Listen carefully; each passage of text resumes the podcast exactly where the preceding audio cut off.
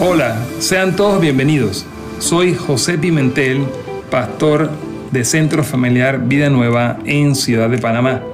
Te damos la bienvenida a nuestro podcast y espero que sea de bendición para tu vida. Disfrútalo. ¿Cuántos están hoy ya llenos? Yo no sé, yo, bajé ese piano, yo bajé ese tiempo alabanza que yo siento, Señor, ¿ya, ¿qué voy a decir? Ya tú lo has dicho todo. Me siento lleno, lleno de la presencia de Dios. Me siento lleno y mira, más bien apaga y vámonos, ¿verdad? Cualquier cosa que diga se daña. Pero creo que el Señor tiene una palabra también alineada a lo que hoy estuvimos experimentando. Y antes de comenzar, ¿qué tal si levanta su mano y por unos momentos le dice al Señor Jesús que Él está aquí, dígale Señor gracias, porque hemos podido adorarte, hemos podido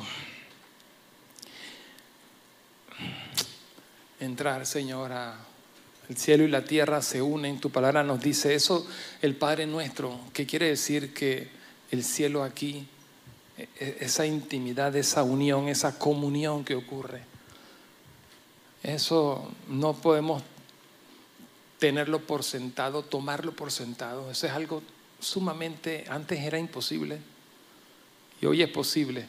Y podemos acercarnos confiadamente al trono de la gracia. Gracias Espíritu Santo, gracias Señor, porque tú estás aquí. ¿Cuánto le dan gracias al Señor que Él está aquí? Dígale, Señor, háblame. Dígale, Señor, hoy es un día de victoria, hoy es un día de milagros. Háblame, Señor. ¿Cuántos le pueden decir eso al Señor?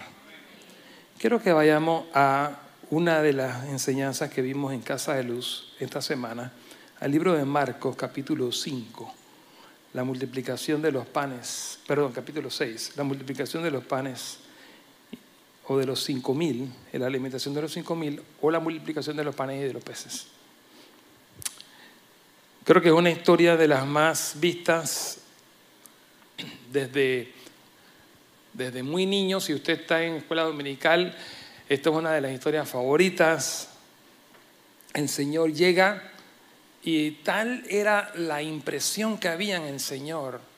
¿Cuántos ya pueden entender un poquito cuando hablamos de lo sobrenatural? ¿Cuántos experimentaron hoy en alabanza algo? ¿Cuántos sintieron un no sé qué? No es emoción. Hay emociones, hola, hay emociones. Y no, no son malas las emociones. Nos alegramos cuando viene un partido de fútbol y ustedes como más, Panamá le ganó a... ¿cuál, fue el partido que nos dio la, con, con Costa Rica, que clasificamos para el Mundial? Fue con Estados Unidos, no me acuerdo ya. Pero cuando cuando tu partido mete, cuando tu equipo, perdón, en un partido mete un gol, que el gol te da la victoria a un campeonato o te lleva al mundial, ¿cómo es esa emoción? No es chiquita. O sea, a ti te ascienden a un trabajo. O sea, la emoción no es mala, emocionarse no es malo. Dígale a alguien al lado suyo, las emociones Dios las hizo.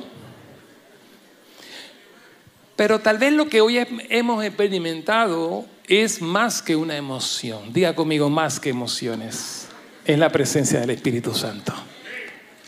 ¿Cuántos la reconocen y cuántos le dan un aplauso a Él?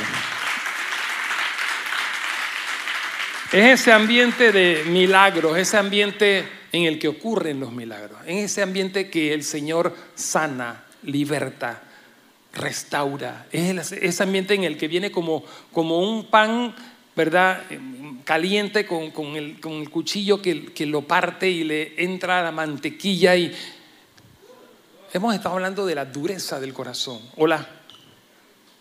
Hemos estado hablando por semanas de la dureza del corazón. El Espíritu Santo nos está hablando. Nos está hablando en las casas de luz. ¿Cuántos han escuchado la voz del Espíritu Santo hablarle en las casas de luz la última semana? La dureza de tu corazón. No seas como este terreno, no sea de esta manera.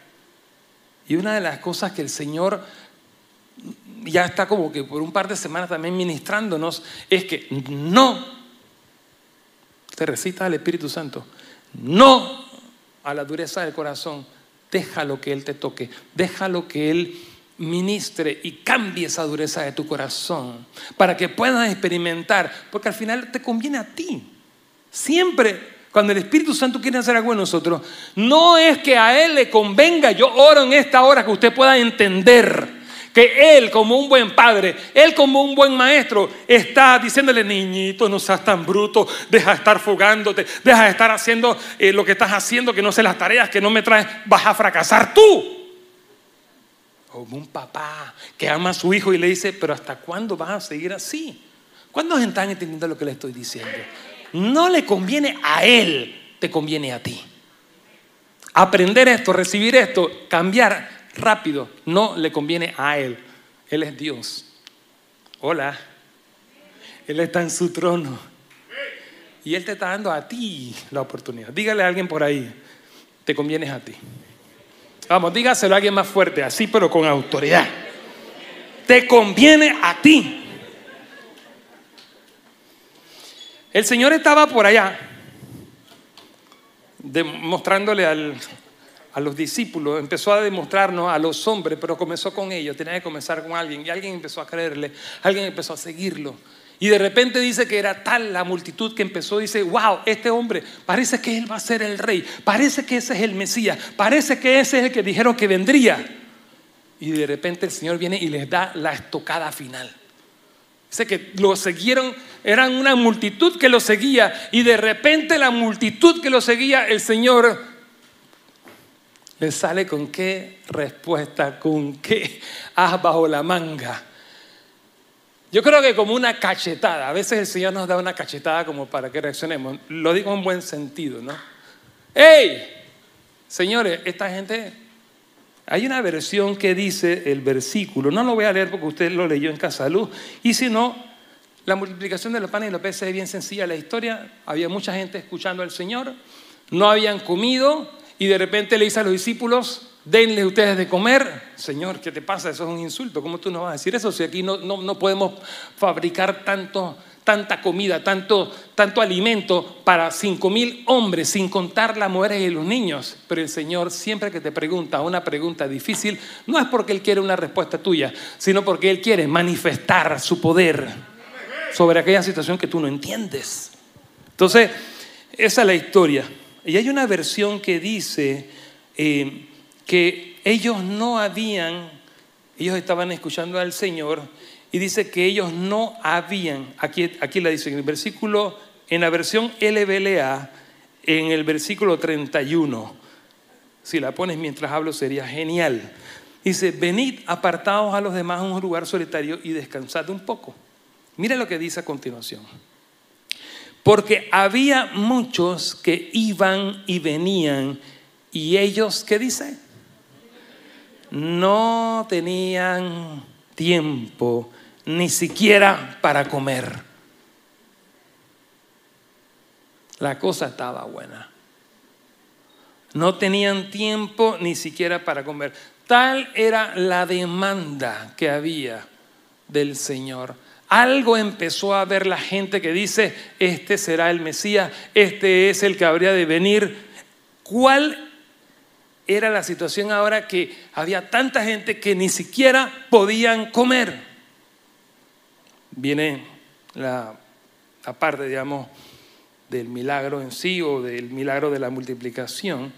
Y el Señor, al verlos, tuvo compasión de ellos, no quiso mandarlos a su casa, sino que le dice a los discípulos, versículo 37, dadles vosotros, estoy leyendo la versión LBLA, dadles vosotros de comer. Pero Señor, Señor, ¿quieres que vayamos y compremos 200 denarios de pan? ¿Quieres que compremos lo que equivale a 200 días de trabajo?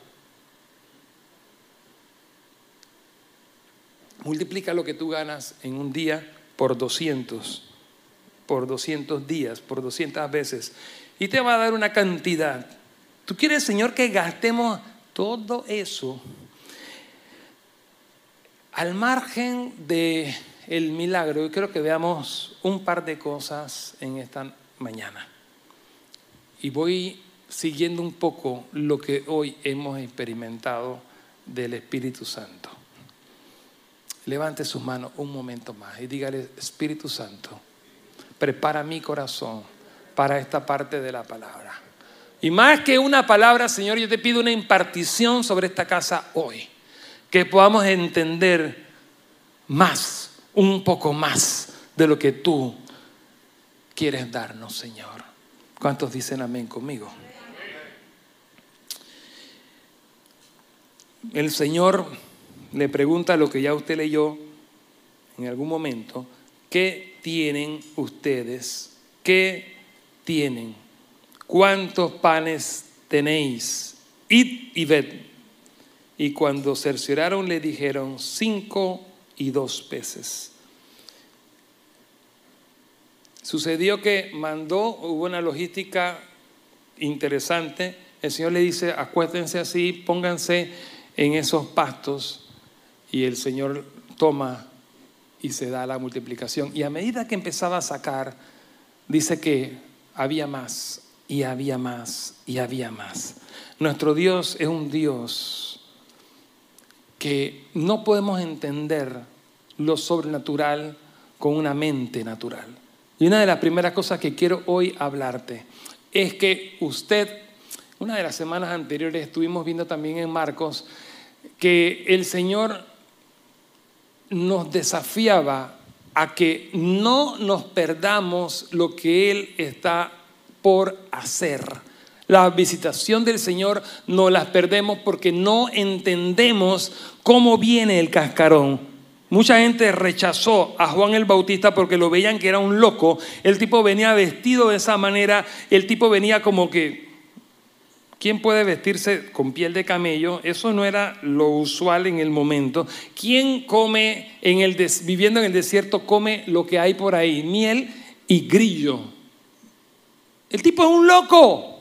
Y Jesús, Jesús dijo, ven acá, ese es el hombre más grande, ese es el profeta más grande que hay. Y muchos, por no decir todos, se lo perdieron porque se perdieron por el estereotipo, se lo perdieron porque no lo entendían. Y yo oro en esta hora que usted despierte en su espíritu y usted no se pierda las cosas que Dios le quiere dar. Hay milagros que usted se pierde, hay milagros que usted puede perderse por no entender el tiempo, por no entender el contenedor con el que Dios lo quiere bendecir. Vamos, alguien que le dé ahora alabanza al Señor. Alguien que lo crea para usted. Alguien que despierte en su espíritu. Se perdieron a Juan el Bautista, pero se perdieron a Jesús. Porque decían, mira, este es, tiene bastante, casi todos los requisitos, por ahora tiene todo, pero de repente empezaron a conocer otros requisitos y dijeron, no, no, este no puede ser. Porque nosotros entendíamos que el Mesías que habría de venir haría algunas cosas que Jesús empezó a demostrar. Nació de una virgen. Nació en Belén. Era descendiente. Nacer en Belén significaba que era descendiente de David. O sea, él podía reclamar el trono de David. Jesús cumplió más de 300 profecías sobre su nacimiento. O sea, era imposible que Jesús, si no era el Mesías, no las cumpliera. Él cumplió más de 300 profecías. Sin embargo, se perdieron. La mayoría en el pueblo de Israel se perdió el momento y la visitación y parte de mi oración. Y no puedo salir de este punto. Es que hoy día, eso no es nada más para el tiempo de Israel y para año, hace dos mil años, sino que tú y yo, ese es nuestro debate todos los días. Por la dureza de nuestro corazón, no entendemos lo que Dios está haciendo. Y yo oro que usted sea despertado. Yo estoy orando que su familia sea despertada. Yo estoy orando que su matrimonio sea despertado. Yo estoy orando que la casa de luz donde tú estás sea despertada. Yo estoy orando que esta casa sea despertada para que no nos perdamos lo que Dios está a punto de hacer, para que no nos perdamos el tiempo y la visitación y que no nos cuenten, sino que seamos parte. ¿Cuántos tienen hambre por el oro? Yo no me quiero perder lo que Dios está por hacer. Yo no me quiero perder lo que Dios, señores, está haciendo. Toque a dos personas y dígale, esto es contigo, despierta. Esto es contigo, despierta. que la dureza de tu corazón no te prive de lo que Dios está por hacer en tu vida. Vamos. Que la dureza de tu corazón pueda ser tratada con vino y con aceite. Él es, es un Dios gentil y tierno que quiere tocar tu corazón, que quiere tocar tu dureza y masajearla.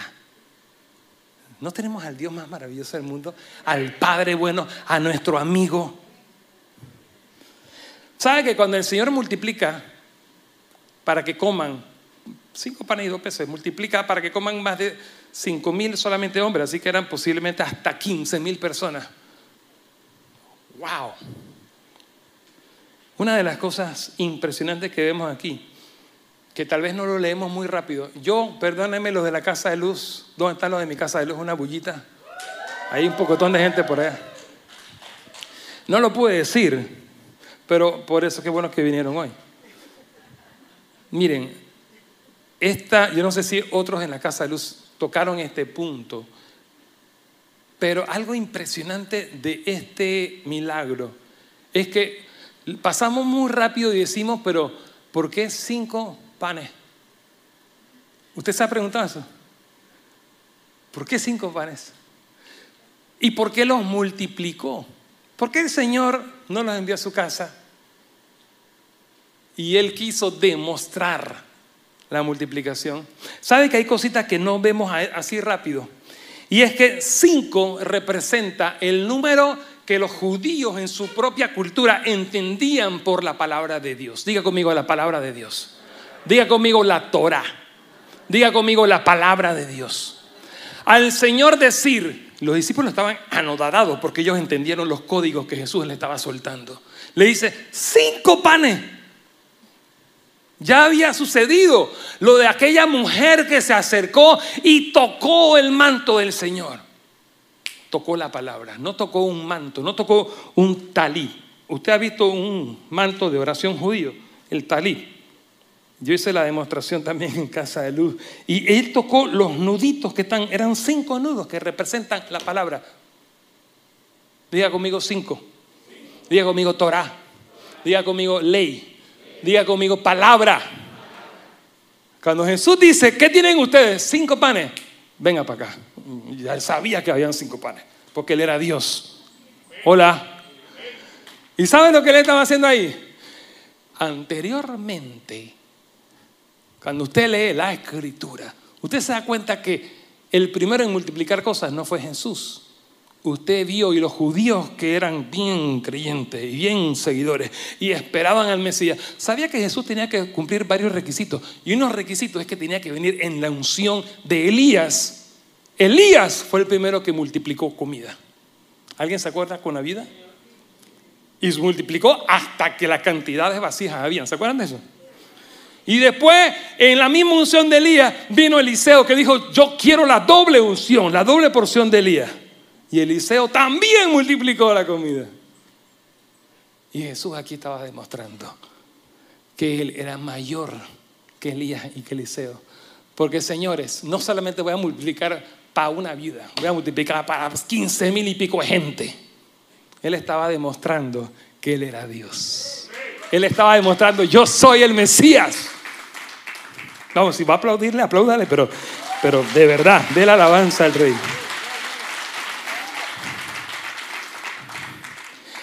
Él está diciendo, ¿sabes qué? No, no, no me comparen. Yo no soy nada más un Mesías, un profeta más. El islamismo hoy día dice, no, Jesucristo es un buen hombre, un profeta. Él es Dios. Y todo Marcos está enseñándonos que Él es Dios. Entonces, Jesús multiplica cinco panes de cebada, cinco representaba la palabra. Y otra cosa, códigos interesantes que vemos ahí que nos saltan, enseñanzas más profundas,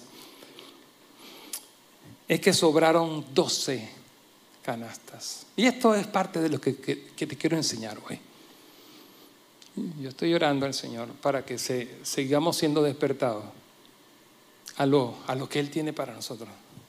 Despertados a lo sobrenatural. Diga conmigo sobrenatural. Es sobrenatural hasta que es natural para ti. si lo de Dios todo es sobrenatural, pero Él nos lo ha dado para nosotros, entonces ya no sería tan sobrenatural. Pero la palabra está solamente para describir lo que viene de Dios. ¿Alguien está aquí? A ver, los que están dormidos, denme un fuerte amén. Alguien que lo peñizque bien fuerte y dígale, entonces despiértese. Oye, tenía rato en hacerlo. Sorry, sorry. Doce canastas sobraron. Aquí hay otra cosa. ¿Por qué doce canastas? Doce es un número que habla del reino de Dios. Cuando el Señor empieza a poner apenas los fundamentos para explicar el reino, Él escoge una nación. No es que sea más santa, no, una, una nación que Él escogió, porque uno le creyó. Él siempre va a escoger a alguien que le crea. Él no tiene favoritos, Él tiene íntimos. Él no tiene favoritos, Él tiene gente que le cree. Hola. Y Abraham le creyó, dice, y le fue contado por justicia. Dice, de ti, que no puedes tener hijos, voy a ser una nación grande. Génesis 12:3. En ti serán benditas, le dijo Dios a Abraham cuando no tenía hijos. Todas las familias de la tierra. Ahí estaba profetizando hasta que el Mesías vendría por él. En Génesis, comenzandito el partido. Hola. Entonces, Israel representa lo que el Señor utilizó para instruirnos de su reino, para hablarnos de lo sobrenatural. Es otra manera de decir, reino de Dios sobrenatural es hablar de lo que es su cultura, su esencia, es lo que, lo que no es relativo a, al hombre, carne, muerte, pecado. ¿Cuántos están aquí? Al sobrar 12 canastas, el Señor está diciendo, señores, 12 tribus de Israel, señores, 12 puertas en Jerusalén. Tere, vamos a ir a Israel este año. Ya estamos, Tere está trabajando en fechas, posiblemente la última semana de octubre. Cuando estemos allá en Israel, estamos todavía amarrando un poco de cosas ahí, buscando las mejores maneras, las mejores em, eh, formas para estar en Israel, porque sentimos que debemos ir a Israel. Vamos a ver que en Israel hay, en Jerusalén hay 12 puertas, hay, habían 12 tribus, o son 12 tribus, son 12 apóstoles, y 12 representa número de reino de Dios. Diga conmigo reino de Dios. Es lo mismo que decir lo sobrenatural. Entonces el Señor dice, miren, yo soy mayor que Elías, yo soy mayor que Moisés, porque soy Dios mismo, soy el Hijo de Dios. Pero ¿por qué multiplicó pan? Había alguien más que había dado a comer al pueblo en el Antiguo Testamento, cuando estaban en el desierto, no tenían que comer. Y el profeta más grande para los hebreos hasta el día de hoy, los hebreos que no conocen a Cristo, los hebreos más grande que Elías y más grande que Eliseo piensan que el profeta más grande de toda la Biblia, de todo el Antiguo Testamento, es Moisés. Y cuando estaban en el desierto, Moisés, nos vamos a morir. Y al Moisés intervenir y el Espíritu Santo, Dios mismo, decirle tranquilo, yo tengo. Y por 40 años, por una generación, Dios tuvo cada día la misericordia de Dios derramaba sobre el pueblo un milagro de provisión, pan del cielo, pan de ángeles, dice que comieron. Y eso se llama el maná, porque la el reino de Dios, lo sobrenatural, va de la mano con la provisión de Dios que no para. ¿Cuántos lo creen para sus vidas? Es que eso pasa en tu vida aunque no te des cuenta. Porque a ti no te provee tu trabajo.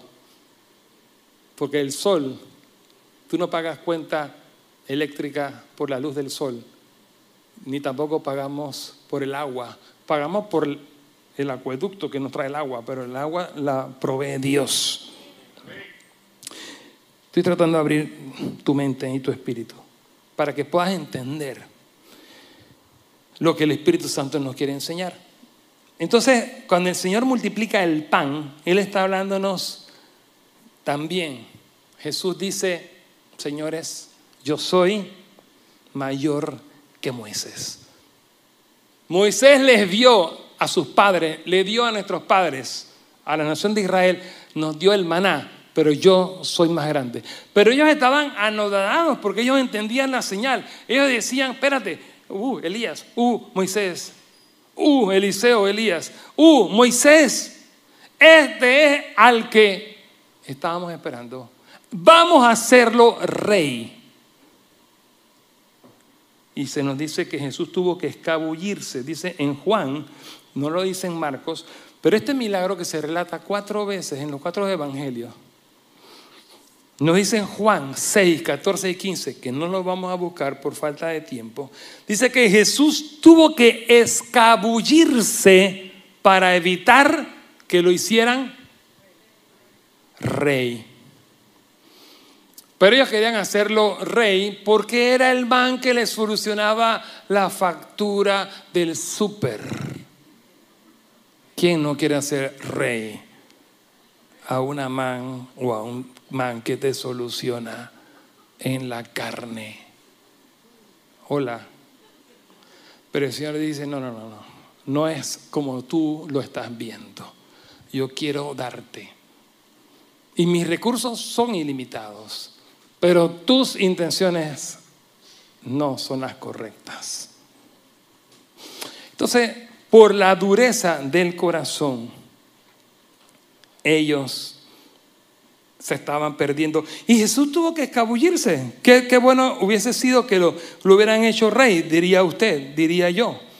Pero el Señor dice, no señores. Había más que quería decirte ahí, pero quiero saltar al otro punto por cuestión de tiempo. Quiero que vayamos a un versículo, que es donde quiero dedicarme en los últimos minutos. En ese mismo capítulo de Marcos 6, se nos dice lo siguiente. En el versículo, si me pone eh, Marcos 6, el versículo 52, pero en la versión NTV. O me lo vas a poner en las dos versiones para ver cómo lo dice en el LBLA.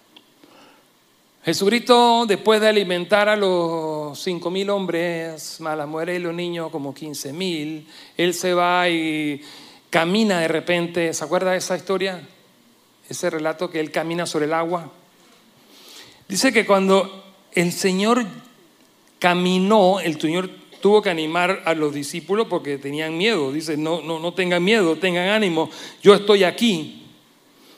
Entonces se subió a la barca y el viento se detuvo. Ellos estaban totalmente asombrados. Versículo 52 dice lo siguiente, porque todavía, léalo conmigo, porque todavía no entendían el significado del milagro de los panes y de los peces. ¿Por qué? No los escucho. El corazón vuelve y traba. Vuelve, vuelve y repite el Señor y nos dice, el corazón me llama la atención que diga demasiado endurecido para comprender. Está hablando de los doce discípulos. Estás al lado del Señor, pero todavía tienes el corazón endurecido. Yo quiero darte más, yo quiero enseñarte más, yo quiero explicarte más, yo quiero que tú entiendas más, porque con el comprender todo lo que es relativo al reino de Dios, con el comprender lo que Él tiene para nosotros, viene lo que es la manifestación. Diga conmigo, necesito comprender Dígaselo a alguien, necesitas comprender para ver la manifestación.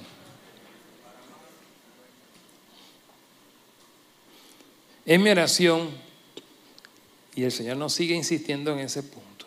Yo he tratado como de que pues ya salgamos de ahí. Pero el Señor nos sigue ministrando. Falta más. Falta más tiempo. Los porotos todavía no están listos. Síguelo.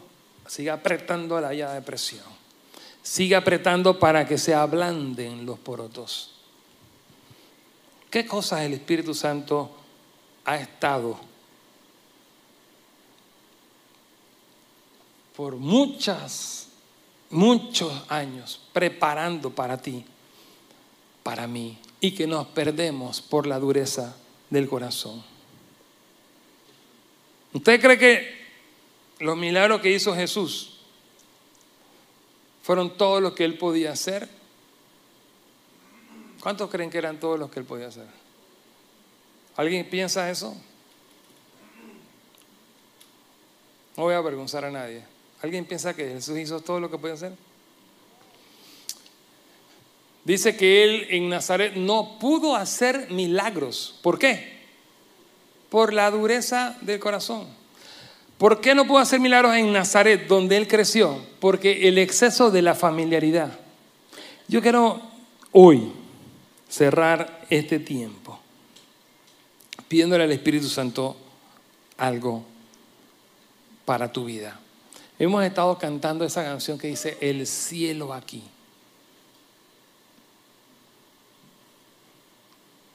Hoy es una mañana donde el Espíritu Santo quiere, quiere derramar algo en tu vida.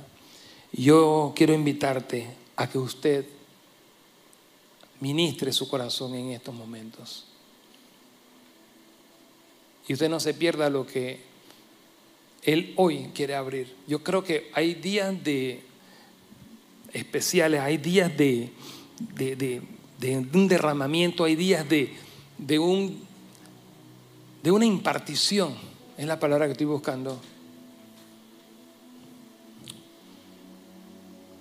No hemos estado cantando por cantar no, no cantamos una hora, 45 minutos, no cantamos porque hay que llenar una agenda, no porque hay que llenar un protocolo X. De hecho, el Señor nos, nos llevó, no sé, en más tiempo de administración y hasta dejamos de cantar una canción que teníamos preparada para cantar.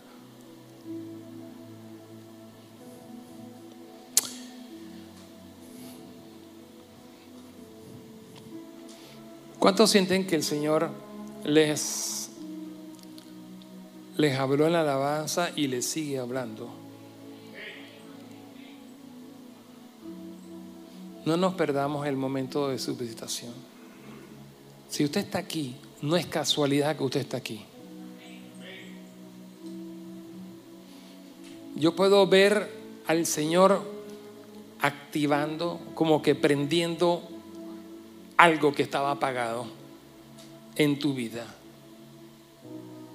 Yo creo por una iglesia, por una comunidad que sea la expresión de Cristo en esta ciudad o la iglesia de la ciudad. Al margen de taguearnos, somos muy rápidos con taguearnos, hay, hay muchas cosas que a veces nos permiten, eh, o más bien no nos permiten, están ahí y, nos perdemos, como a Juan el Bautista, como a Cristo. No lo perdemos porque es que el tag que tengo es tan grande que no me deja ver, que no permite. Piensa un momento conmigo. Los pocotones de gente que estaban alrededor de, de Cristo apretujaban a Jesús, literalmente lo apretujaban, pero una mujer lo tocó con fe, al punto que dice que cuando por ahí ya se tuvo que estirar y lo toca, ¿quién me tocó? Y la gente pensaba que el Señor estaba molestando o estaba loco. Decían, Señor, pero ¿qué te pasa? ¿Hasta cuándo tú no, no, no, nos haces esas preguntas como que, ¿quién me tocó? Porque es que virtud, poder salió de mí. Alguien me tocó diferente. Hola. Podemos estar, lo dijimos hace una semana, podemos estar, pero podemos perdernos. Podemos estar cerca de Jesús, al lado de Jesús, pero alguien que le toca distinto.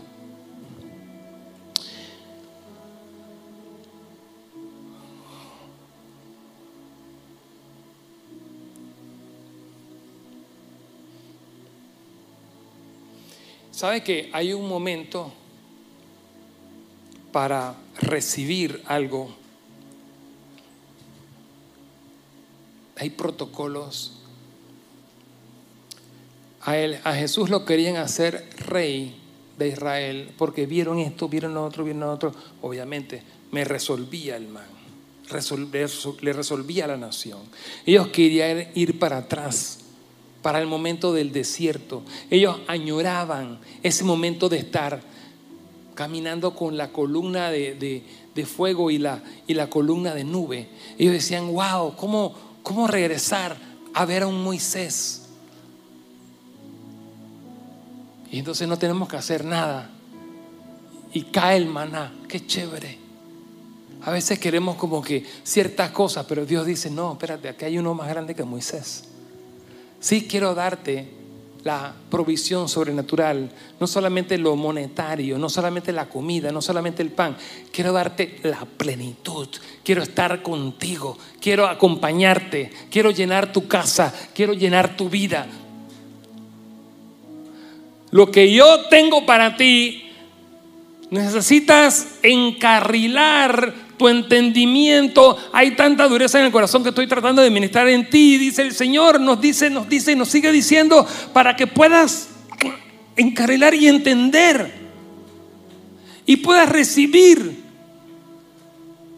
y puedas llevarte no un pan con loncherita para la casa, no un sino que puedas llevarte a Cristo mismo, que es el proveedor, a Cristo mismo, que es Dios de todo milagro, a Cristo mismo, que es la vida misma.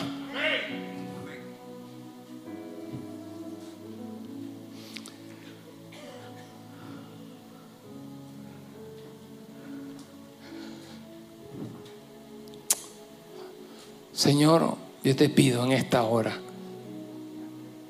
que tú toques cada corazón, Señor. Toca. Y cuando tú tocas, Señor, cuando tú estás dispuesto a hacerlo, tenemos que reaccionar. Tenemos que estar listos para recibir, tenemos que estar listos porque hay un momento de visitación de parte del Señor. Quiero invitarte a que de dos en dos usted ore por alguien al lado suyo y ore y bendiga a alguien y le diga, Espíritu Santo, yo te pido por esta persona, busque a alguien al lado suyo y ore por alguien. Dígale, Señor, despierta nuestro espíritu. Ore por alguien y dígale, Señor, que esta casa, que esta persona no se pierda la visitación. Despiértala en las áreas que debe ser despertada. Yo te pido que hoy sea un día de ver la puerta que se abre. Yo te pido que tú nos des las llaves yo te pido, Espíritu Santo, que tú llegues, que tú abras, que tú rompas, que tú ministres, que tú hagas el milagro que esta persona necesita para entender, para ver, para caminar, para recibir ese toque. Porque así como la mujer, tú eres el que nos toca. Nosotros queremos estirar nuestra fe, nuestras manos, para tocarte con fe, para tocar tu palabra. Nosotros queremos, Señor, no queremos hacerte rey solamente porque nos das el pan. No solamente porque tú, Señor, multipliques o nos sustentes. No, no, no, no. No, no, no. Queremos entender exactamente cómo es la cosa, Señor. Déjalo que te toque, familia. Vamos, déjalo que te toque. Déjalo que te toque ahí donde estás. Déjalo que te toque.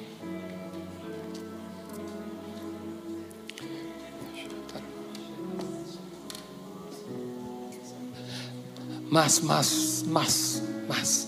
Yo creo que usted llegó aquí y hoy es una mañana donde el Espíritu Santo quiere manifestarse.